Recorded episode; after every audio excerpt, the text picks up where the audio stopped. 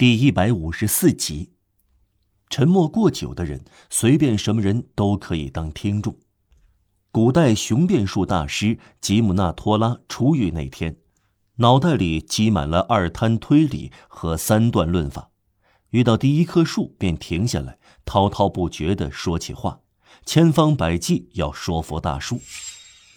院长平日受到沉默这堤坝的阻挡，他的水库装得太满了。他站了起来，像开了闸门似的，滔滔不绝的大声说起来：“我右边有博努瓦，左边有贝尔纳。贝尔纳是什么人？他是克莱尔沃的第一任修道院院长。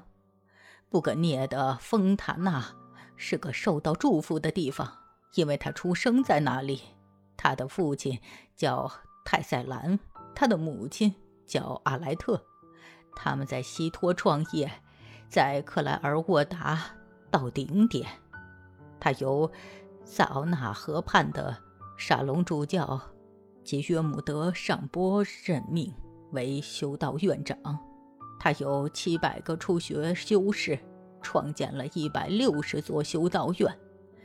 一四年，他在桑斯主教会议上驳倒了阿贝拉尔，还驳倒了皮埃尔德布吕伊和他的学生亨利，还有所谓史派图的另一伙旁门左道。他驳得尔诺德布莱斯哑口无言，痛斥屠杀犹太人的僧侣拉乌尔。控制了1148年的兰斯主教会议，提议惩罚了普瓦蒂埃的主教吉尔贝德拉伯雷和埃昂德莱乌瓦尔，调解了王公之间的争端，开导了青年路易国王，给教皇欧仁三世出谋划策，处理过圣殿骑士团，宣扬过十字军东征。一生中有二百五十次显灵，有过一天显灵三十九次。波努瓦是什么人？他是卡萨山的主教，他是修道神圣的第二位建立者，西方的巴奇勒比。他的教派产生过四十位教皇，两百位红衣主教，五十位族长，一千六百位大主教。四千六百位主教，四个皇帝，十二个皇后，四十六个国王，四十一个王后，三千六百个赤峰的圣徒，延续了一千四百年。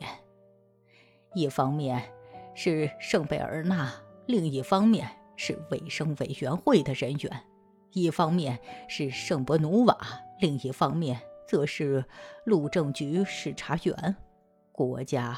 路政、殡仪馆、规章、行政机构，我们难道不了解？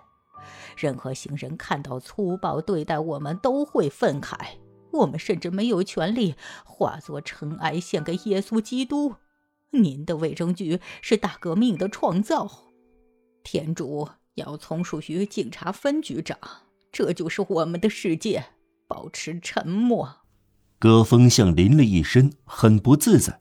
院长继续说：“修道院的丧葬权不容他人质疑，否认的只有狂热的人和骑墙派。我们生活在极端混乱的时代，该知不知，不该知却知，卑劣无耻，亵渎宗教。在这个时代，有的人分不清圣贝尔纳的伟大和穷苦天主教的贝尔纳。”后者是生活在十三世纪的善良教士，还有的人亵渎宗教，竟至于将路易十六的断头台和耶稣基督的十字架相提并论。路易十六这是一个国王，我们不可亵渎天主啊！正确与否都没有了。人们知道伏尔泰的名字，却不知道塞查德布斯的名字，但。塞查德布斯获得真福，而伏尔泰是个不幸的人。前任大主教佩里格红衣主教甚至不知道沙尔德贡德朗接替了贝吕尔。弗朗瓦索布尔古安接替了贡德朗，让弗朗索瓦塞诺接替了布尔古安，圣马尔特的父亲接替了让费朗索瓦塞诺。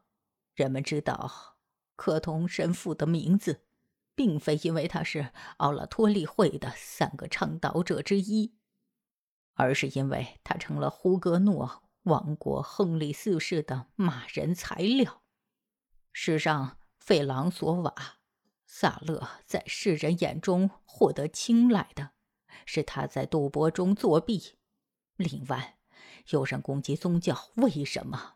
因为有坏教士，因为家谱的主教萨吉泰尔是昂布伦主教萨洛纳的兄弟，而这两个人都跟随摩莫尔，结果怎样？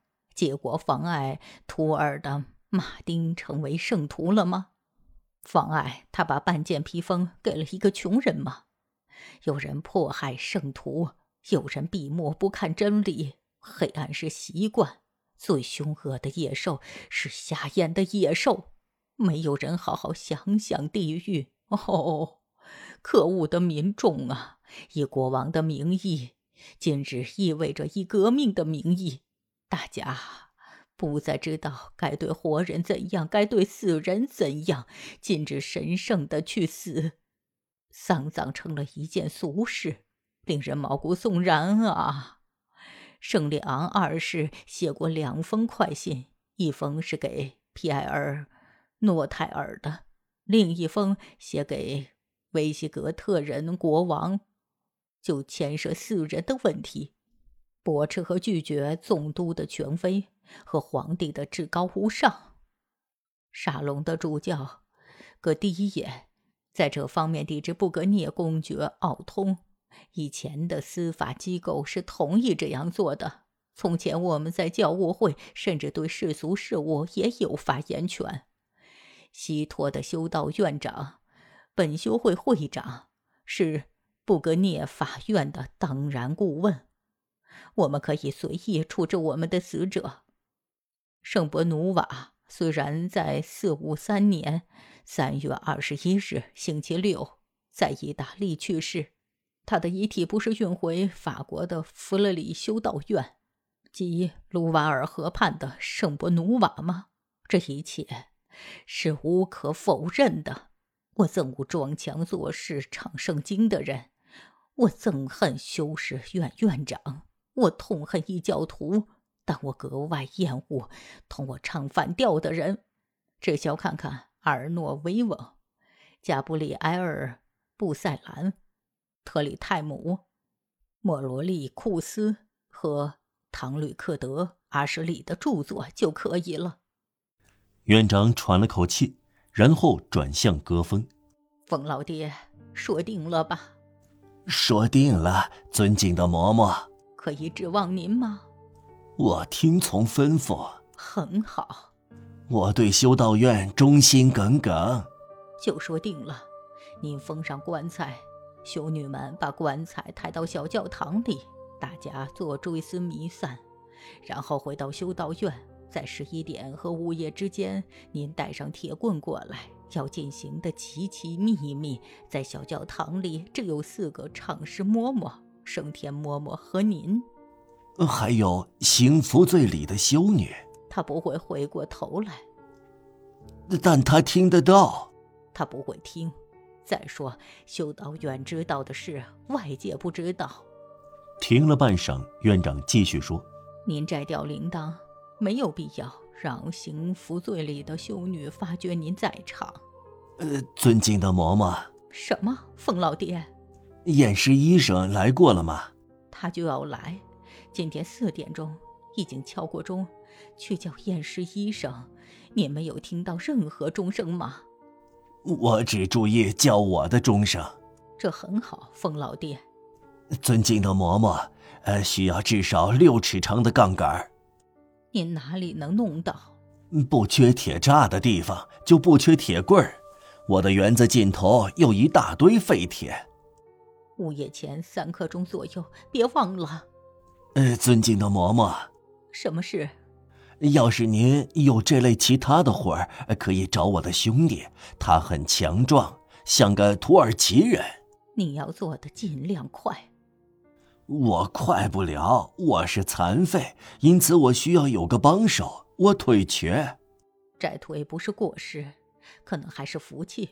皇帝亨利二世打倒伪教皇格里高利，重立伯努瓦八世。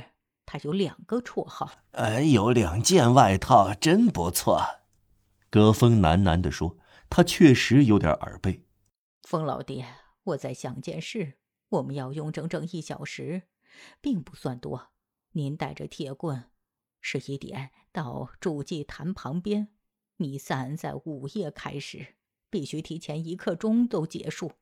呃，我会竭尽全力向修会表明忠诚。嗯，就这样说定了。我去订棺材，十一点整，我来到小教堂。唱诗嬷嬷们在那里，升天嬷嬷在那里，有两个男人就好了。呃，没有关系，我有杠杆。我们打开地下室，把棺材放下去，再关上地下室，然后一点痕迹也没有。政府不会怀疑，尊敬的嬷嬷，一切就这样安排了。不，还有什么？还有空棺材呢。停了半晌，戈峰在沉思，院长在沉思。冯老爹，棺材怎么办呢？埋在地里嘛。空棺材。又是沉默。戈峰用左手做了一个手势，仿佛赶走一个令人不安的问题。呃，尊敬的嬷嬷，呃，是我在教堂的低矮大厅里钉棺材板呃，除了我，没有人可以进去。我会用湿布把棺材盖上。好的，可是抬棺材的人把棺材抬上旧车，再放到墓穴里去，会感到里面空空如也。呃，剑！戈峰叫道。院长划了一个十字，注视着园丁。鬼字留在他的喉咙里，他急忙扯开话题，让人忘掉诅咒的话。呃，尊敬的嬷嬷，我会把土放在棺材里，造成有人的效果。你说的对，泥土跟人是一码事，这样您可以处理掉空棺材了。我会把事情办好的，冯老爹，我对您很满意。明天下葬以后，您把您的兄弟给我带来，并告诉他把他的女儿也带来。